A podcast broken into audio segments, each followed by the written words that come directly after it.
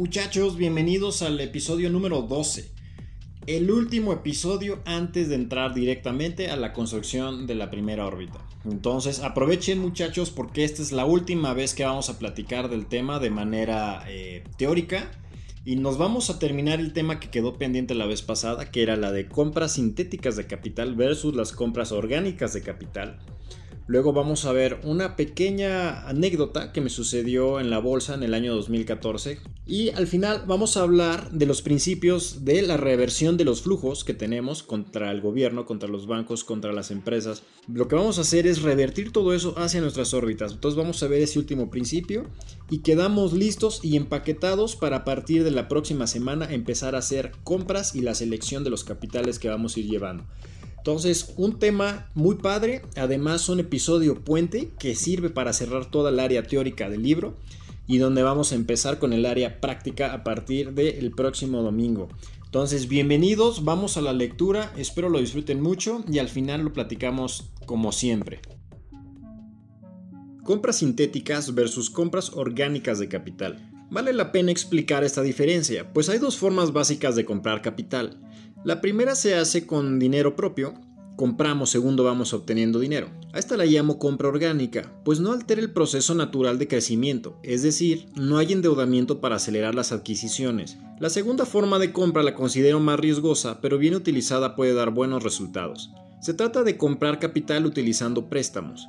A esta forma de compra se le conoce como apalancamiento o compra sintética de capital, ya que hemos requerido contraer una deuda para hacerla no es un proceso natural de crecimiento, sino que está alterado o acelerado.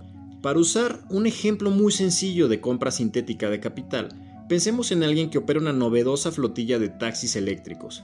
Esta persona sabe que cada auto representa cierto flujo de ganancias cada mes, por lo que, en lugar de esperar a que sus coches actuales le generen el dinero de una nueva unidad, él decide pedir un préstamo y comprar el siguiente auto eléctrico de una vez. De inmediato se pone a trabajar y el nuevo auto genera flujos rápidamente. La deuda se contrajo, pero el capital ya está generando un flujo que la paga en automático. ¿Fue una buena idea? Sí, pero solo porque cumple con algunos requisitos indispensables. En primer lugar, la compra se dio por alguien que ya dominaba ese negocio y que sabía exactamente cuánto tiempo requeriría para que ese auto estuviera listo, con su permiso, placas, chofer y que pudiera comenzar a generar el flujo de ganancias.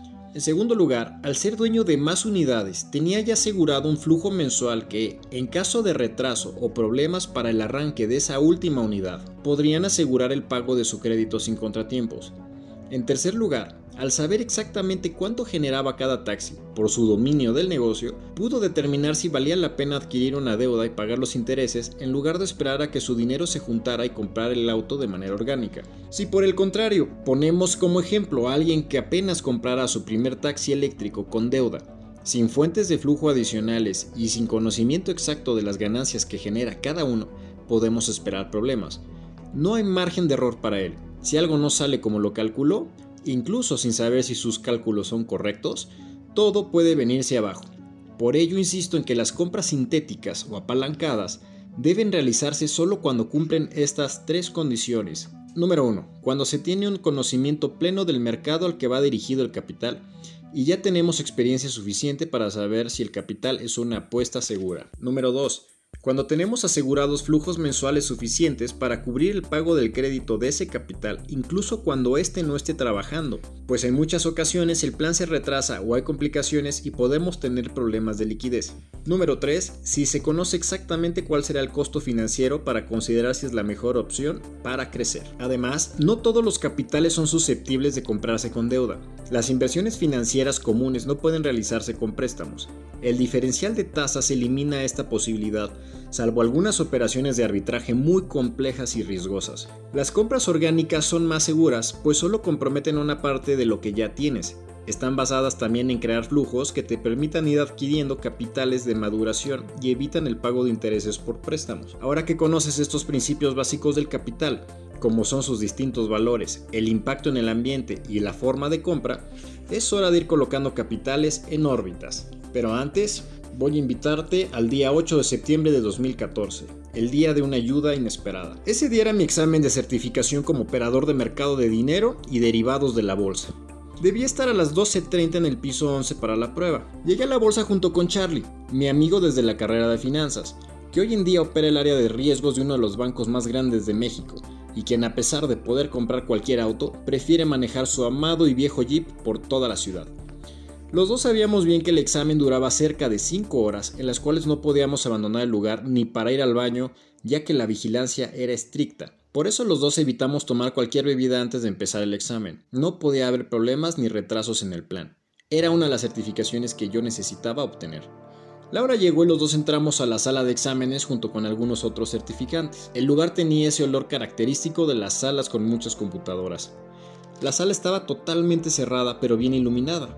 No había ventanas ni ángulos que nos permitieran salir de la vista del personal de vigilancia. Solo era una fila de computadoras pegada frente a la pared, una al lado de la otra.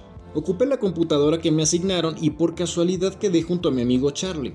Mientras comenzaban a explicar las reglas y procedimientos, me acerqué a mi amigo y le pregunté con cierta ironía cuál sería el procedimiento en caso de un terremoto a medio examen, ya que eran tan especiales con la vigilancia. ¿Nos dejarían salir? ¿O nos dejarían ahí encerrados pasara lo que pasara? Los dos nos miramos encogidos de hombros. ¿Qué momento has escogido para preguntar? me dijo, y tras pensarlo un segundo me dijo con toda seguridad. Nos dejarían aquí. Los dos nos reímos unos segundos, lo cual ayudó a reducir un poco los nervios que sentía. Después, cada quien volvió su atención a las indicaciones y cinco minutos después la prueba comenzó. Tan solo había pasado una hora y media cuando mi vejiga estaba estallando, no lo podía creer. Evité toda bebida desde horas antes y parecía que justo antes de entrar al examen hubiera pedido tres vasos de agua. No podía concentrarme y apenas estaba por llegar a los cálculos de los bonos. No lo iba a lograr, punto. Tendría que salir de emergencia y reprogramar el examen meses después como sucedía al abandonar tu lugar. Empezaba a aceptar mi mala suerte cuando lo impensable sucedió. Comenzó a temblar. El movimiento era claro, y aunque estaba lejos de ser un movimiento fuerte como lo fueron los terribles sismos del 85 y 2017, el protocolo de seguridad se activó, el personal de la bolsa entró al aula y nos pidió salir al área de seguridad en ese mismo piso, yo, que conocí el lugar y viendo que el movimiento era moderado, vi mi oportunidad de escapar al baño más cercano. Salí del aula junto con el grupo y al pasar junto al pasillo que conducía a los baños y escaleras me escapé para ir a resolver mi situación. Recuerdo claramente estar de pie en el baño aliviando mi problema mientras el edificio se mecía suavemente de lado a lado. Gracias, finalmente mi alma había vuelto. Mi mente estaba en condiciones para terminar el examen. Salí del baño discretamente y me reuní con todos en el punto de seguridad. Nadie notó mi desaparición. Tras comprobar que el sismo había terminado y que este había sido moderado, nos dejaron entrar de nuevo a la hora para retomar el examen. Sí, el temblor me había salvado justo antes de pararme y abandonar la prueba. Una probabilidad entre miles. No lo podía creer, especialmente porque justo antes de empezar el examen se lo había preguntado a Charlie. ¿Qué demonios? En fin, al final, ambos logramos la certificación. El camino de mi firma de inversión estaba más claro. Yo había puesto el estudio, las placas tectónicas habían puesto la energía en el momento preciso.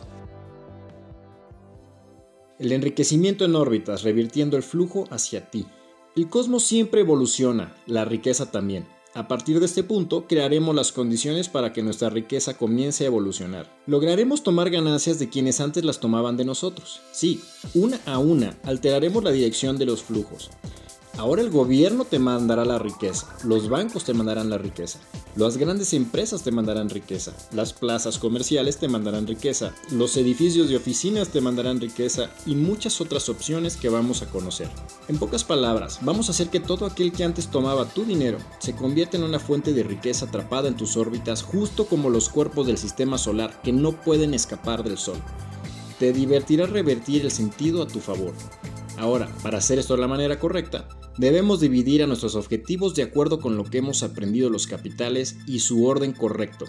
En esta técnica comenzaremos con capitales de flujos de ganancias, transitaremos después a capitales que combinan flujos con valor de mercado y terminaremos con capitales que solo crean valor de largo plazo. Es un orden que procura que los capitales se cuiden entre sí y conserven un centro que lo controla todo. Muchachos, qué emocionante. Estamos ya literalmente a un episodio, a una semana de empezar a construir la primera órbita. Vamos a ir hablando ahí de cada uno de los instrumentos y no solo vamos a hablar lo que dice en el libro, sino que al final les voy a explicar como siempre de cada episodio me voy a meter en cada uno de los instrumentos que vamos a ir hablando y les voy a contar anécdotas o historias que puedan ayudarme a ejemplificar para qué sirven y sobre todo cómo irlas usando. Vimos el tema de las compras que se pueden hacer con endeudamiento para comprar algunos capitales.